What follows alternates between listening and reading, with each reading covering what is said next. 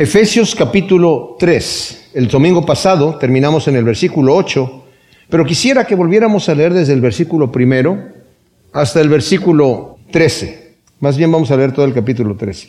Por esta causa, yo Pablo, soy el prisionero del Mesías por amor a vosotros los gentiles. Si es que oísteis acerca de la administración de la gracia de Dios que me fue encomendada para vosotros, conforme a una revelación, me fue dado a conocer el misterio, como antes escribí brevemente, leyendo lo cual, podéis percibir mi entendimiento en el misterio del Mesías, que no se dio a conocer a los hijos de los hombres en otras generaciones como ahora fue revelado a sus santos apóstoles y profetas por el Espíritu, que los gentiles son coherederos y miembros del mismo cuerpo y copartícipes de la promesa en Jesús el Mesías por medio del Evangelio, del cual fui hecho ministro según el don de la gracia de Dios, que me fue dada conforme a la eficacia de su poder. A mí, que soy menos que el más pequeño de todos los santos, me fue dada esta gracia de proclamar a los gentiles el evangelio de la inescrutable riqueza del Mesías y de sacar a la luz cuál es la dispensación del misterio escondido desde los siglos en Dios que creó todas las cosas, para que la multiforme sabiduría de Dios sea dada ahora a conocer por medio de la iglesia a los principados y potestades en los cielos, conforme al plan de las edades que hizo en Jesús el Mesías, Señor nuestro, en el cual tenemos seguridad y derecho de entrada con confianza por la fe en Él. Por tanto, pido que no desmayéis a causa de mis tribulaciones por vosotros, que son vuestra gloria. Y por esta causa doblo mis rodillas ante el Padre, del cual toma su nombre toda familia en los cielos y en la tierra, para que os dé conforme a la riqueza de su gloria ser fortalecidos con poder en el hombre interior por su espíritu, para que habite el Mesías por la fe en vuestros corazones, a fin de que, arraigados y cimentados en amor, seáis plenamente capaces de comprender con todos los santos cuál es la anchura, la longitud y la altura y la profundidad, y así conocer el amor del Mesías que excede a todo conocimiento para que seáis llenos de toda la plenitud de Dios y al que puede hacer todas las cosas mucho más abundante y más allá de lo que pedimos o entendemos, según el poder que actúa en nosotros, a Él sea la gloria en la iglesia y en Jesús el Mesías por todas las generaciones, de todas las edades, por los siglos. Amén. Estuvimos viendo cómo el apóstol Pablo está emocionado, ¿verdad? Desde el principio de la carta, al entender el misterio de Dios, misterio que, como él dice, ha sido revelado eh, a partir de Jesucristo, ha sido revelado específicamente al apóstol Pablo. Dice, a mí el Señor me está revelando un detalle, un, un misterio que ha estado escondido. Y aunque Él nos habla de muchas cosas, nos habla de que hemos sido bendecidos con toda bendición espiritual en los cielos. Nos ha hablado de la bendición grandísima que hemos sido hechos hijos adoptivos de parte de Dios, que tenemos herencia en los cielos por medio de Cristo Jesús, que el Señor nos ha permitido resucitar con Él en una vida abundante y nos ha hecho sentar en lugares celestiales con Cristo Jesús en los cielos. O sea, y, además nos termina diciendo, por ejemplo, en el versículo 10 del capítulo 2, que somos nosotros la obra maestra de Dios, cosa que a mí me sorprende de una manera impresionante. Y vamos a ver eso hoy de, una forma en la que nos debería de tocar el corazón profundamente, de que el Señor nos llame a nosotros su obra maestra. Y es algo muy especial lo que Dios hizo. O sea, Dios no trabaja de acuerdo a las situaciones que suceden solamente. No trabaja porque hubo un problema aquí y Él tiene que solucionarlo. No trabaja eh, en relación a las contingencias de la vida, sino que Él tiene un plan perfecto desde las edades. Un plan que se va desarrollando poco a poco, que ni los ángeles lo conocen, por eso dice ha estado escondido. Y nos vamos a dar cuenta aquí, mis amados, que es, algo que los profetas cuando estaban escribiendo acerca de estas cosas, dice la escritura, que ellos querían indagar, querían conocer de qué se trata esto que estoy escribiendo. Y a un profeta como Daniel, el Señor le dice, mira, sella las palabras de este libro, tú no las vas a entender, tú escríbelas, no son para ti, son para los tiempos postreros, para más, más adelante. Pero se concentra mucho aquí Pablo en algo que podemos decir ya nosotros, eso que nos importa. Una carta escrita para unos gentiles que estaban en Éfeso, en lo que es hoy mm, la Turquía moderna. A nosotros, ¿qué nos importa estar leyendo una carta que, que tiene que ver con aquella época? Pues nos tiene que importar. Y podemos decir, bueno, y más aún, el punto esencial en donde Pablo dice, este es el misterio que ha sido revelado y que Dios me lo dio a mí para que yo lo comparta, es que los gentiles y los judíos ahora son un pueblo, son un hombre. Y podemos decir, bueno, ¿y a nosotros qué nos interesa eso? Eso ya no, o sea, ya lo sabemos que nosotros somos hijos de Dios y que somos aceptados por el Señor, ¿verdad? Siendo gentiles, gentiles todo aquel que no es judío. Como que pensamos, eso ya no aplica para nuestra época, hoy en el siglo XXI, pero sí aplica, mis amados. No en el sentido de gentiles y judíos, en el sentido, fíjense bien, de gente que es, se cree buena, se cree justa, y gente que se cree perversa, que sabe que es perversa. En otras palabras, el Señor nos ha hecho uno. No hay gente suficientemente buena que no necesite Salvador. Y no hay un personaje que sea tan malvado que Cristo no lo pueda perdonar y lo pueda rescatar. De manera que en, esa forma nosotros somos uno. El Señor de los dos ha tomado, de todos lados ha tomado para hacernos lo mismo. Tanto al perverso, cuando estudiamos Romanos lo vimos, al perverso como al moralista, como al religioso. Porque ninguno calificaba. Y no es que ahora uno esté más cerca del Señor que el otro. Cuando el Señor vino aquí a la tierra, dijo, yo no vine por los sanos, vine por los enfermos. Pero en verdad nadie estaba sano. Nadie estaba sano. Nadie está sano. Nosotros vamos a ver que por naturaleza, mis amados, por naturaleza, el hombre natural no puede conocer las cosas de Dios. Por naturaleza, eh, eh, rechazamos a Dios. Por naturaleza, el hombre natural, uno le habla de Dios y dice, ¿de qué estás hablando? ¿Tú estás diciendo que ese es el plan perfecto de Dios? ¿El mundo como está? ¿Lo que pasó en Las Vegas hace unas semanas? ¿Lo que pasó en Nueva York? Lo que pasó la semana pasada en Texas, en esa iglesia que entró ese asesino, ¿eso está dentro del plan perfecto de Dios? ¿Qué clase de Dios es este que permite esas cosas? ¿Qué clase de plan tiene Dios con estas cosas? El Dios mismo que hizo también a Lucifer y lo hizo bueno, pero después se hizo malo. ¿Sabía que se iba a ser malo? Por supuesto. ¿Sabía que los ángeles, la tercera parte de los ángeles iba a caer? Por supuesto. ¿Está eso dentro del plan perfecto de Dios? Incluso Jesucristo se atrevió a decir que entra por el, anda por el camino angosto y entra por la puerta estrecha porque ancho es el camino que va a la perdición y muchos son los que van por él. En cambio, el camino que lleva a la, a la salvación es angosto y pocos son los que andan ahí. Ese es el plan perfecto, Señor, tuyo. ¿Que no pudiste hacer las cosas mejor, podríamos pensar, sin tratar de blasfemar? ¿Saben qué, mis amados? No, ese es el plan perfecto de Dios. Y es impresionante.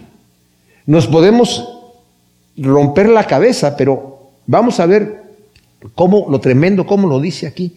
Por eso está diciendo Pablo, terminó diciendo, dice el versículo 7, dice, yo fui hecho ministro del Señor según el don de la gracia que me fue dada conforme a la eficacia de su poder. He sido hecho ministro por Él. Él me llamó a mí para hacer un trabajo ¿Y cuál es el trabajo?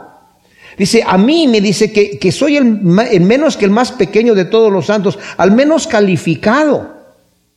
Y como Pablo dice, porque yo incluso soy indigno de hacer eso, pues yo perseguía a la iglesia de Dios. Yo me siento indigno del llamado que Dios me ha dado. Mis amados, nosotros también somos indignos del llamado que Dios nos ha dado. Pero Pablo lo está entendiendo perfectamente. Dice, a mí el Señor me ha llamado a proclamar entre los gentiles el evangelio de la inescrutable grandeza y sabiduría y riqueza del Mesías. Y luego dice el versículo 9, y de sacar a la luz cuál es la dispensación del misterio escondido desde los siglos en Dios que creó todas las cosas. O sea, a mí, dice, me dio el trabajo, la oportunidad, el privilegio de sacar a la luz algo que ha estado escondido. Pablo se da cuenta, mis amados, como yo dije en otro estudio, Pablo sabía que cuando estaba escribiendo, estaba escribiendo escritura, estaba escribiendo palabra de Dios. No se sorprendería Pablo si estuviese aquí presente, sentado, oyendo que estamos estudiando una carta que él escribió a los Efesios en el primer siglo. y ahora en el siglo XXI lo estamos estudiando. No se sorprendería, porque él sabe que es palabra de Dios, como Pedro dice en su carta, ¿verdad? Las cosas que el apóstol Pablo escribió, que algunas son difíciles de entender, los indoctos, algunos de ellos las tuercen para su propia perdición, como también las otras escrituras. O sea, esas son escrituras, las escrituras de Pablo y también las otras escrituras las tuercen también. O sea, el mismo Pedro reconocía. Y el mismo Pedro sabía que lo que estaba escribiendo era escritura. Ninguno de los, ni de los profetas, ni de los apóstoles eran ignorantes de lo que estaban haciendo.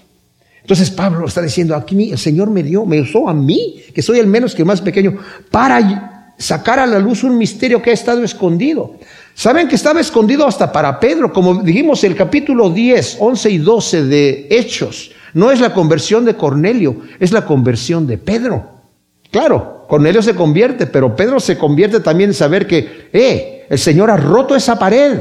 El Señor ha unido a los dos pueblos. El Señor recibe a los gentiles como recibió a los judíos. Y lo mismo que tuvieron que hacer los judíos, creer por fe y recibir el Espíritu Santo por la fe, lo mismo los gentiles. No hay diferencia. Y dice Pablo, a mí el Señor, yo siendo un fariseo de fariseos, un fanático, el, el menos calificado, como dije anteriormente, le pudo haber el Señor preguntado, oye Pablo, ¿y tú aborreces a los gentiles? Uy, los aborrezco, pero yo creo que soy el que más los aborrece. Te voy entonces a llamar a ser apóstol para los gentiles. Y te voy a revelar que el misterio que tienes que aclarar y entender y conocer y predicar es que yo los hago a los dos uno, a los dos uno. Así que todo lo que leamos ahora de gentiles y judíos, mis amados, apliquémonos a, eso a nuestra vida, para que el diablo no nos condene diciendo, bueno, es que yo no califico, yo no soy como aquel. Cuando nos empezamos a comparar unos con otros, vemos lo de afuera, no conocemos el corazón. Y aunque lo conociéramos y nosotros nos viésemos pecadores, nos vamos a dar cuenta que el poder de Dios que está siendo manifestado en la iglesia es que Dios transforma pecadores, que Dios cambia corazones. Compartía con mi esposa, es increíble cuando vemos nuestra vida en el pasado. No somos lo que queremos ser, pero no somos lo que éramos antes. No podemos decir, mira hasta dónde yo he llegado por amor a Cristo. No, es hasta donde el poder de Dios me ha llevado porque yo por naturaleza estaría donde, peor de como yo estaba, peor de como yo estaba. Entonces, me ha permitido sacar a la luz. Aquí Pablo menciona otro aspecto de su responsabilidad, como dije, sacar a la luz, iluminar. Es dar a conocer el plan glorioso de salvación por medio de la predicación del Evangelio. Y Pablo narra su llamado en el capítulo 26 de Hechos, cuando está hablándole al rey Agripa y, me maravilla cómo el apóstol Pablo siempre aprovechaba todo momento para predicar el Evangelio. Él, al llegar con el rey Agripa, pudo haber dicho, ay, señor Agripa, mire, yo en realidad no soy culpable. Yo en realidad no soy culpable de lo que se me está acusando y yo no sé por qué se me está acusando aquí. Por favor, déjenme en libertad. Estos hombres por envidia me están acusando de estas cosas, ¿verdad? Y yo realmente no soy culpable. Pablo aprovecha el momento de estar delante de Agripa para dar testimonio de Cristo Jesús. Porque el Señor le había dicho ya a Pablo, Pablo, te voy a llevar delante de reyes, te voy a llevar delante de autoridades, te voy a llevar delante de personajes para que tú anuncies el poder que hay en mí y la salvación. Y aprovecha diciéndole a Agripa el llamado de Dios. Y dice el versículo 9 del capítulo 26 de Hechos, yo ciertamente pensaba en mi interior que era mi deber hacer muchas maldades contra el nombre del Señor Jesucristo, lo cual en efecto hice en Jerusalén, pues luego de recibir autorización de parte de los principales sacerdotes, no solo encerré yo en cárceles a muchos de los santos, sino que deposité la piedrecita en contra cuando los mataban, o sea, voté en contra de ellos para que los mataran. Él tenía la autoridad, siendo del Sanedrín, hacer eso. Y muchas veces castigándolos por todas las sinagogas los forzaba a blasfemar y locamente enfurecido contra ellos los perseguía, aún en las ciudades extranjeras. Ocupado en esto iba yo a Damasco con autorización y comisión de los principales sacerdotes. Cuando a mediodía, oh rey, yendo por el camino vi una luz del cielo superior al resplandor del sol, resplandeció alrededor de mí y de los que viajaban conmigo, y al caer todos nosotros a tierra, oí una voz que me decía en lengua hebrea, Saulo, Saulo, ¿por qué me persigues? Dura cosa te es dar cosas contra el aguijón. Yo entonces dije, ¿quién eres, Señor? Y él me dijo, yo soy Jesús a quien tú persigues. Pero levántate y ponte sobre tus pies, porque me he aparecido a ti precisamente para escogerte por ministro y testigo, no solo de las cosas que has visto en mí, sino de aquellas en que me apareceré a ti. O sea, se va a aparecer a Pablo más adelante. Y fíjense bien, para librarte del pueblo de los gentiles a quien yo te envío, a fin de que abras sus ojos para que vuelvan de las tinieblas a la luz y de la potestad de Satanás Satanás a Dios para que reciban por la fe que es en mí perdón de pecados y herencia entre los santificados. Ahí es donde dice y narra, el Señor me llamó para iluminar, como dice aquí. Me ha llamado a iluminar, a sacar a la luz, a sacar de las tinieblas a la luz por lo cual, oh rey Agripa, yo no fui desobediente a la visión, sino que anunciaba primeramente a los que estaban en Damasco y también en Jerusalén y por toda la región de Judea y a los gentiles que se arrepintieran y que se volvieran a Dios haciendo obras dignas de arrepentimiento. Por causa de esto, unos judíos me prendieron en el templo e intentaban matarme. ¿Por qué? Porque estaba predicándole a los gentiles. Por eso Pablo le dice en el versículo primero del capítulo 3, yo estoy aquí preso por causa de ustedes, pero no, no se está quejando Pablo. Tan no se está quejando Pablo que en el versículo 13 del capítulo 3 dice, por tanto pido que no desmayéis a causa de mis tribulaciones por vosotros que son vuestra gloria. Si no se preocupen que yo estoy en la cárcel, no desmayen por eso. Yo estoy preso por ustedes, pero es la gloria de ustedes.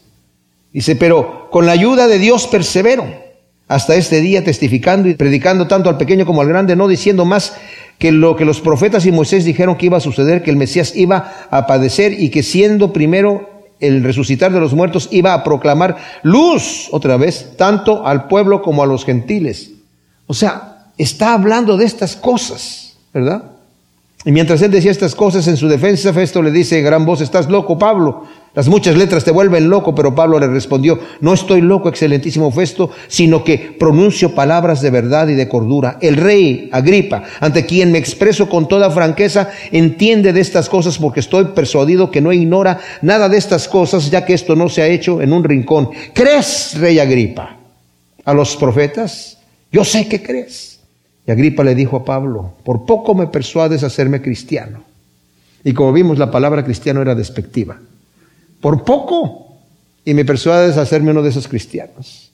Y Pablo le dice, oh, quisiera Dios que por poco o por mucho, no solo tú, sino también todos los que hoy me oyen, llegaran a ser tales como yo, excepto estas cadenas. Pablo está diciendo, a mí se me entregó el ministerio de sacar a la luz esta verdad, que el Señor vino tanto por judíos como por gentiles, que el Señor vino también tanto por justos como por pecadores para todos llevarlos a la gloria. Y ese es el gran misterio, la gran obra del Señor. La puerta está abierta. No quieren entrar muchos. Y no es la culpa de Dios, es la culpa de los que no quieren entrar. Porque Pedro dice claramente, Dios no quiere que nadie se pierda, sino que todos procedan al arrepentimiento. Ezequías le dice que le diga al pueblo, ¿por qué quieren morir? ¿Por qué quieren morir, perecer? Impíos, ¿por qué quieren perecer? Arrepiéntanse. Entonces, el glorioso plan de Dios, que se había mantenido oculto, Dios interviene en el tiempo y en el espacio, enviando a su Hijo para iniciar en la cruz su obra redentora, que tendrá su culminación con el reinado universal del Mesías y con un cielo nuevo y una tierra nueva, según nos dice segunda de Pedro 3:13. Dios interviene en el tiempo y en el espacio en el momento preciso, en el momento preciso. En Marcos dice, el tiempo se ha cumplido. Por tanto, arrepiéntanse y conviértanse. ¿Cuál tiempo? El tiempo del momento en donde todo se concluye, mis amados, en la obra de Cristo en la cruz. Es lo máximo que ha pasado y que pasará en toda la eternidad. El sacrificio del Altísimo Dios por la humanidad, por su obra maestra. Esa es su obra maestra, morir por nosotros. Y nosotros como iglesia lo vamos a ver allí. Somos los que damos testimonio de la obra de Dios. Nos ha salvado individualmente, pero también nosotros debemos expresarlo y tristemente la iglesia no lo ve así. No lo ve así. La verdad del Evangelio no puede descubrirse por el puro intelecto, mis amados. Tiene que venir por revelación de Dios a través de la fe en Jesucristo, ya que eh, el hombre natural no puede entender las cosas de Dios. Eso lo dice Primera de Corintios 2.14. Y además el príncipe de este mundo tiene cegado el entendimiento de los incrédulos para que no le resplandezca la luz del Evangelio, nos lo dice Segunda de Corintios 4, del 3 al 6. O sea, la verdad del Evangelio ha venido a nosotros, mis amados, pero el hombre ha rechazado la luz. Y la ha rechazado porque no la puede ver. La rechaza porque por naturaleza está ciego. Pero, y, podríamos decir, bueno, si, entonces si el hombre por naturaleza está ciego, entonces ¿qué culpa tiene el que no puede ver? Bueno, lo voy a hacer un poquito más complicado todavía. Cuando Jesucristo estaba enseñando en parábolas, sus discípulos le dicen, Señor, ¿por qué? ¿Por qué enseñas en parábolas? A nosotros nos las explicas y entendemos el significado. Pero la gente que te está escuchando no entiende el significado. ¿Por qué les enseñas así? ¿Por qué no les dices las cosas claramente? Y dice, porque teniendo ojos no ven y teniendo oídos no oyen. Entonces les hablo así para que no vean, no escuchen, no entiendan y no se salven. ¿Cómo que para que no se salven? Porque, dice la escritura, porque ya que el hombre, en la sabiduría de Dios, el hombre no quiso conocer a Dios mediante la sabiduría, le plació a Dios dar a conocer el Evangelio a través de la locura de la predicación. En otras palabras, la gente que no quiere creer y que se rehúsa a creer, que son esos que le dan la espalda, habiendo conocido a Dios, no lo quieren glorificar como a Dios, el Señor los mantiene ciegos. Tienen un buen pretexto tienen un buen pretexto para no creer en Dios. Y el Señor les permite estar que se mantengan en esa condición, ciegos, porque se quieren quedar ciegos. El Señor dice, al que tiene, se le dará y tendrá más. Pero al que no tiene, aún lo que tiene le será quitado. El que no quiere nada de Dios, hasta lo poquito que sepa, se lo va a quitar. Pero el que busca, encuentra. El que llama, se le abre. El que pide, se le da. Hay gente que ante la evidencia cierra los ojos.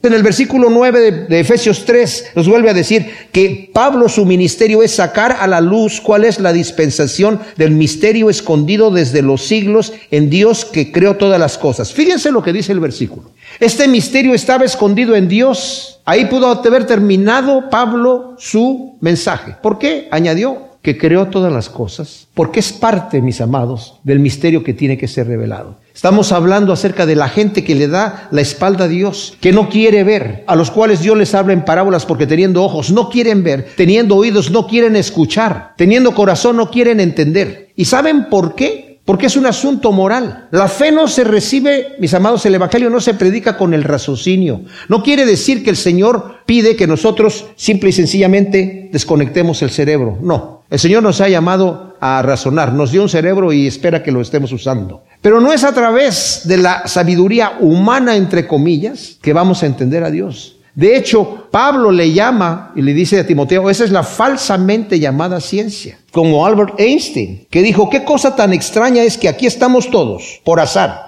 sin saber de dónde venimos o a dónde vamos, solo comiendo y bebiendo y viendo pasar el tiempo tratando de darle sentido a todo esto. El gran pensador Albert Einstein pensaba que venimos por azar, así, por coincidencia, porque se empezaron a juntar unos elementos caprichosamente Empezaron a formar ciertos aminoácidos y esos aminoácidos caprichosamente se empezaron a juntar en un orden específico, diferentes tipos de ellos, específicamente formando proteínas y las proteínas a su vez fueron formando otros organismos hasta que al final tenemos tejidos y luego tenemos toda la, la vida como la conocemos en todas sus variadas formas. ¡Wow!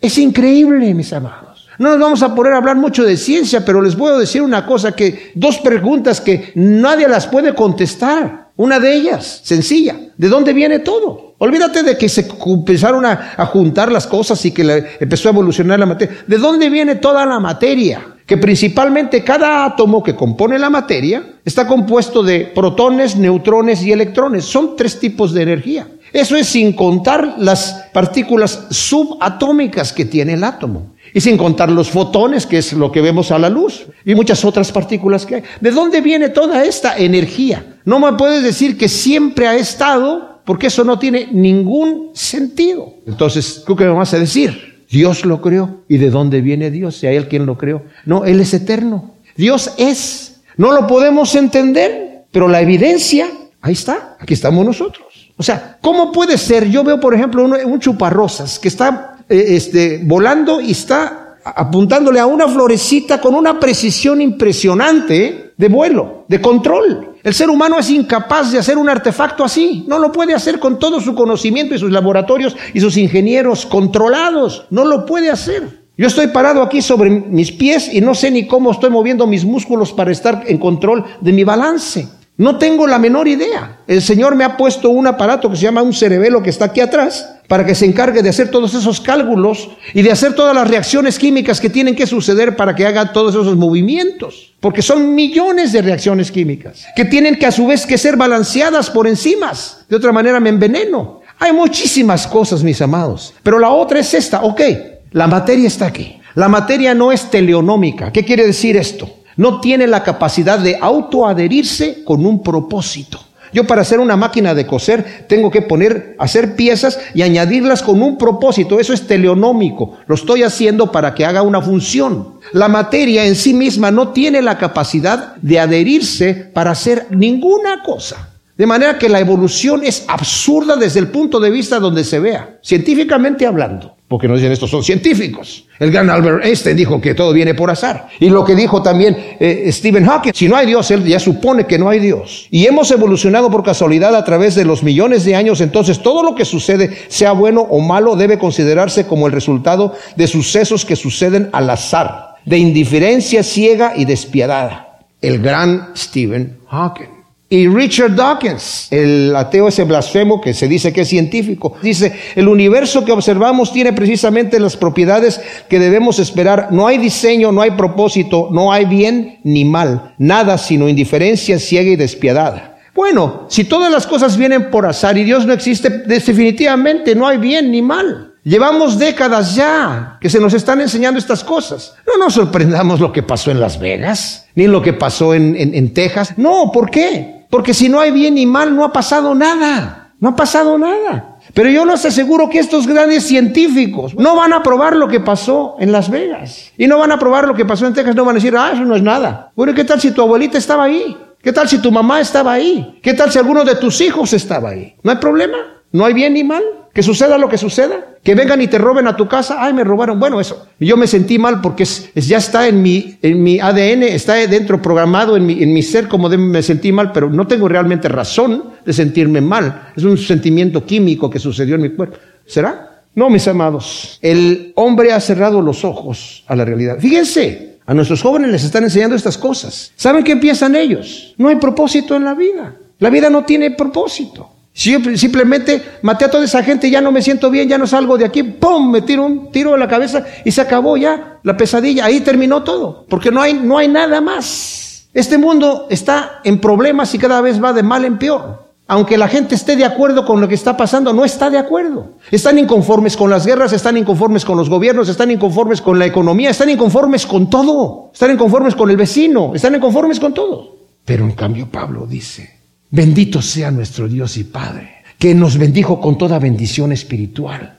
desde antes de la fundación del mundo, con un plan perfecto de salvación, que tiene su sello final cuando Cristo ponga por estrado de sus pies a todos sus enemigos. Tenemos entrada en el reino de los cielos, tenemos una vida abundante, impresionante. ¿Qué diferencia, eh? Qué diferencia de perspectiva cuando vemos la realidad de Dios. Pero cuando somos ignorantes o queremos seguir siendo ignorantes, no entendemos el misterio de Dios. Ahora, el plan perfecto de las edades es reunir todas las cosas en Cristo. Dios, el Creador, sigue creando. Los ángeles están sorprendidos de lo que el Señor sigue haciendo. Porque Él es el Creador. Pero Él va a llevar su obra hasta el fin. El mal va a ser erradicado y los enemigos de Dios serán juzgados. Cristo, mis amados, va a arreglar todas las cosas. Vemos nosotros que esto no tiene manera de que las cosas se arreglen. No se preocupen. Cristo va a reunir todas las cosas, en los cielos y en la tierra en sí mismo.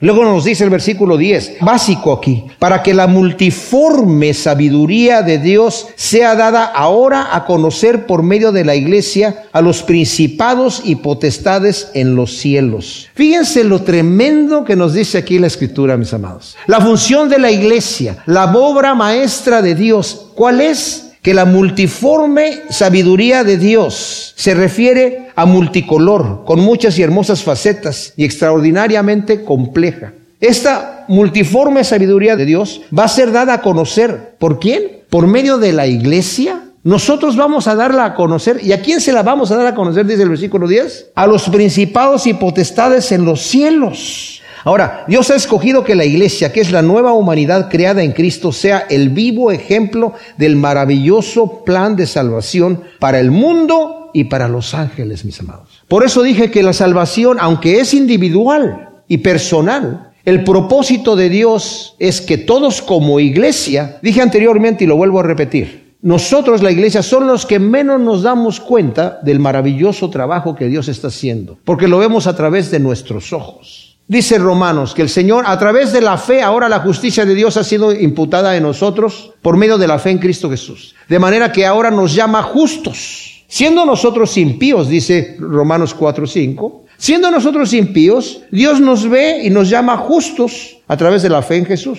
¿Qué está cerrando un ojo? No, no está cerrando un ojo. Nos está viendo como somos al final. Un escultor, cuando tiene un plan para hacer una escultura, no ve un bloque de mármol ya ve lo que está ahí. Solamente hay que irle quitando los pedazos que no pertenecen a la, escultura.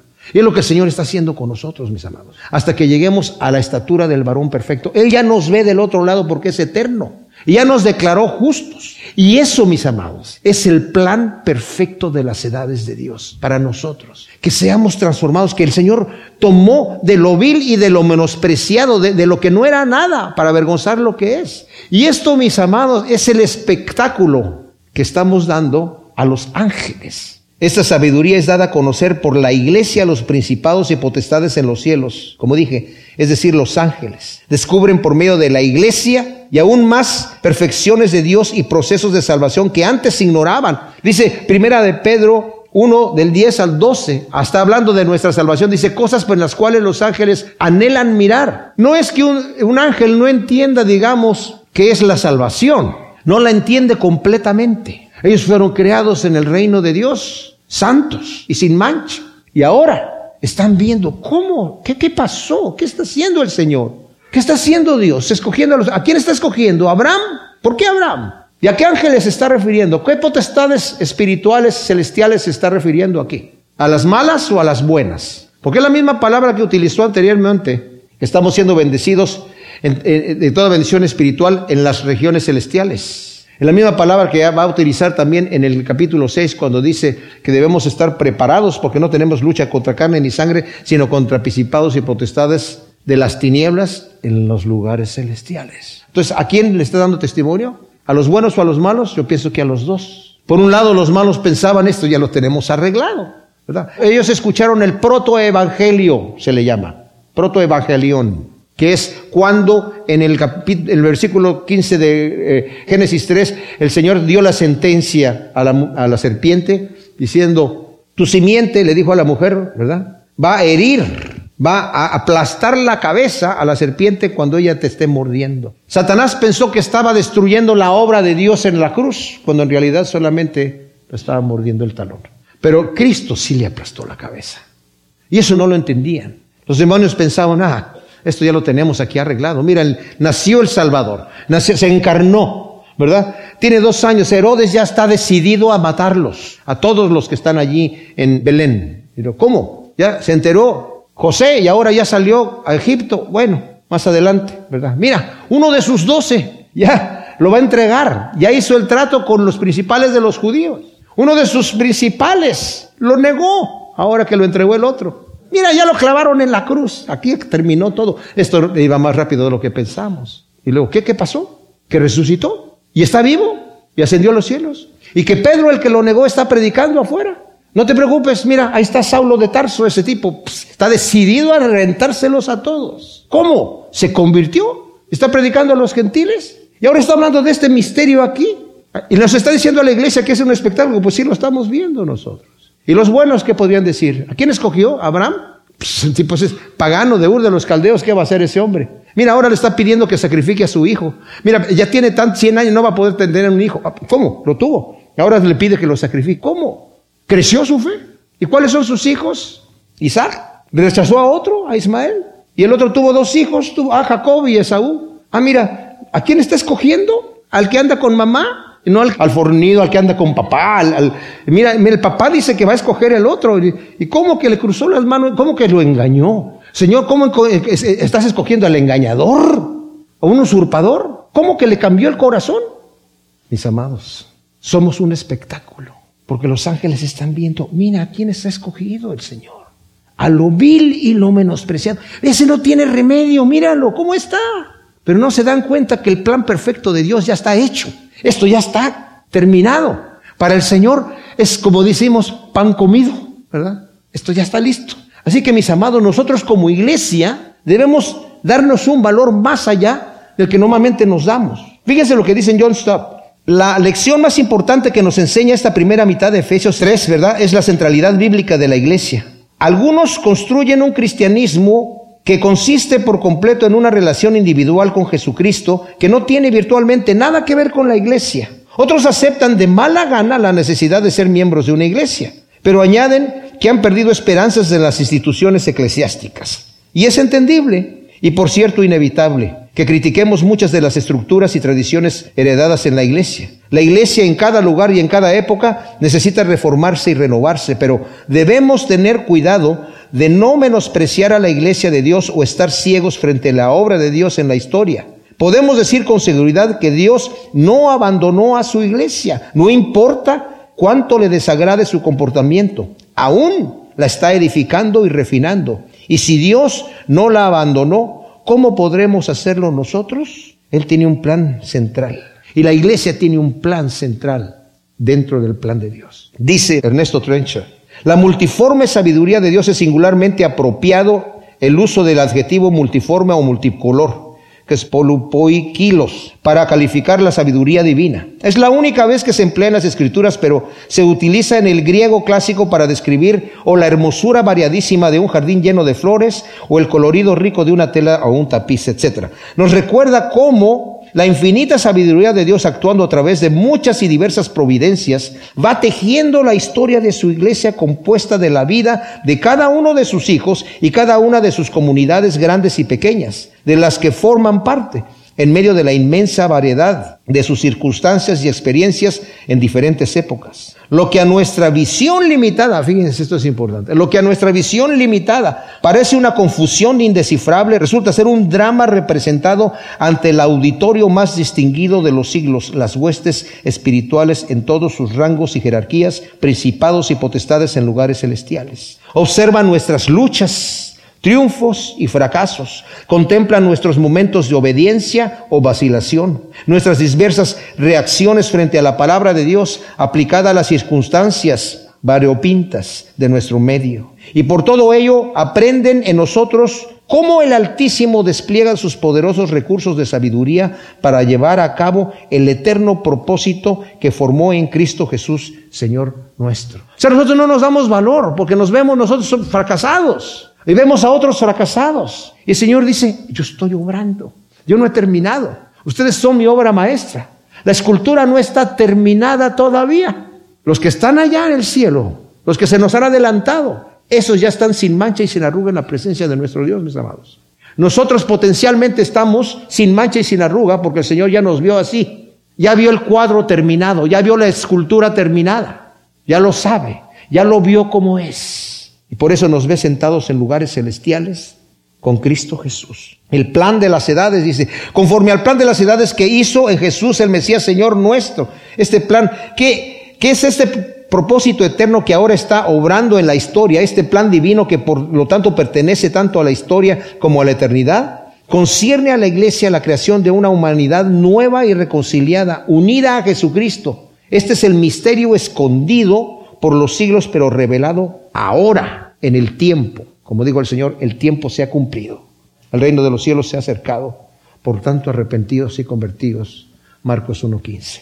Nuevamente debemos notar que este plan se hace y se realiza en Jesucristo y se manifiesta en su iglesia, su poema, su obra maestra, como nos dijo en el 2.10.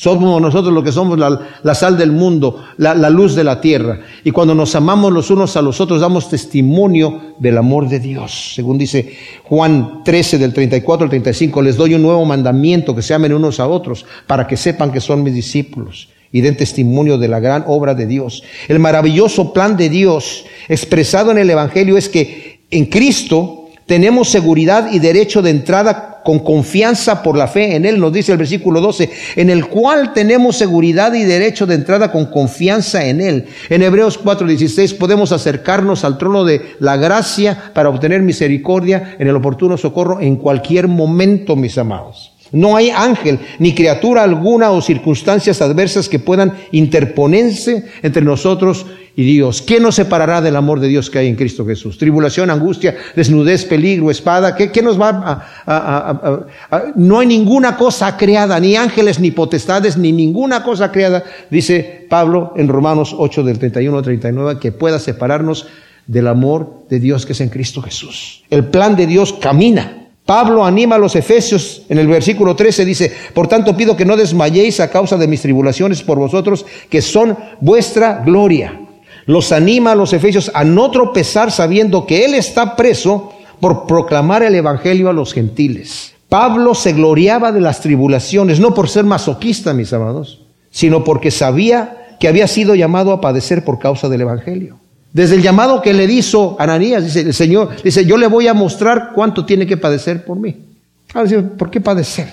Esos padecimientos, Pablo los tomaba como privilegios. En Romanos, Romanos 5, 3 dice que se goza, nos gozamos nosotros en las tribulaciones, no solamente en la esperanza, sino en las tribulaciones. Segunda de Corintios 7, 4, Primera Tesalonicenses 3, del 2 al 3. En todos estos lugares Pablo se está gozando por poder padecer por causa de Cristo.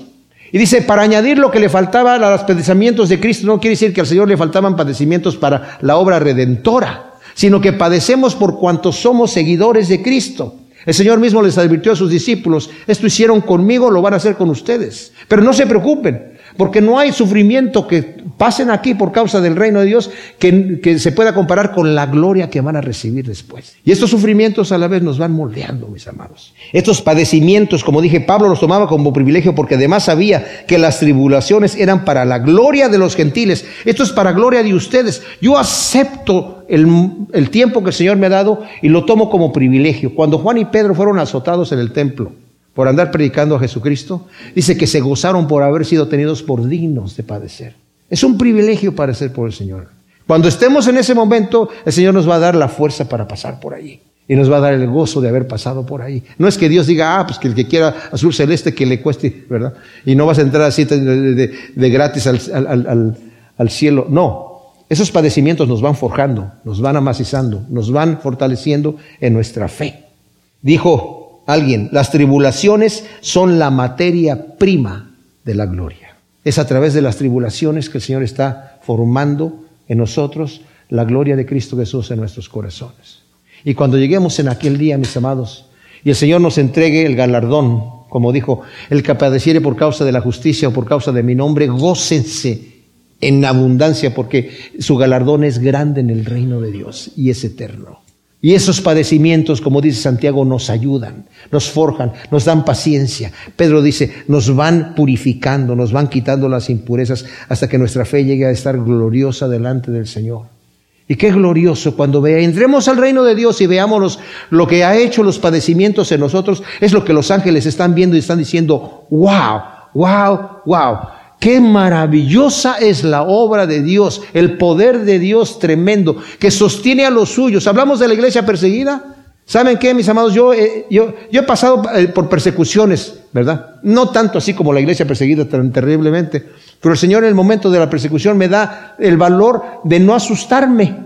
Después que pasó la persecución, ay Dios mío, pero en el momento no hay, pasa nada. Hay un gozo. Y la iglesia perseguida, mis amados, están gozosos de estar siendo perseguidos por causa del Evangelio. Dios les da eso. Por eso dice Pablo ahí en Romanos, en esas cosas somos más que vencedores, no porque somos muy espirituales, no porque somos muy fuertes, somos más que vencedores por medio de aquel que nos amó. Gracias Señor, te damos por tu palabra. Y ciertamente qué hermoso es saber que nosotros, la iglesia, somos el testimonio para los ángeles de tu poder, Señor. Que somos tu obra maestra. Ayúdanos a entender esto, Señor para amarnos los unos a los otros, amándote a ti, Señor, dando testimonio, saliendo a la calle, y hablándole a la gente, Señor, compartiendo con nuestros amigos y con toda la gente que tenemos contacto de las grandezas que tú has hecho con nosotros, Señor, y que continúas haciendo de tu plan perfecto en medio de una sociedad que no tiene esperanza, Señor, de una sociedad que se está muriendo. Ayúdanos a brillar, Señor, porque el éxito del mal es cuando los cristianos no hacen nada, Señor. Ayúdanos a obrar a las obras con las cuales tú nos has llamado. Como dice aquí tu palabra, Señor, en Efesios capítulo 2, versículo 10, somos hechura tuya, creados en Cristo Jesús para buenas obras, las cuales tú, Señor, predestinaste de antemano para que anduviéramos en ellas. Te damos gracias en el nombre de Cristo Jesús. Amén.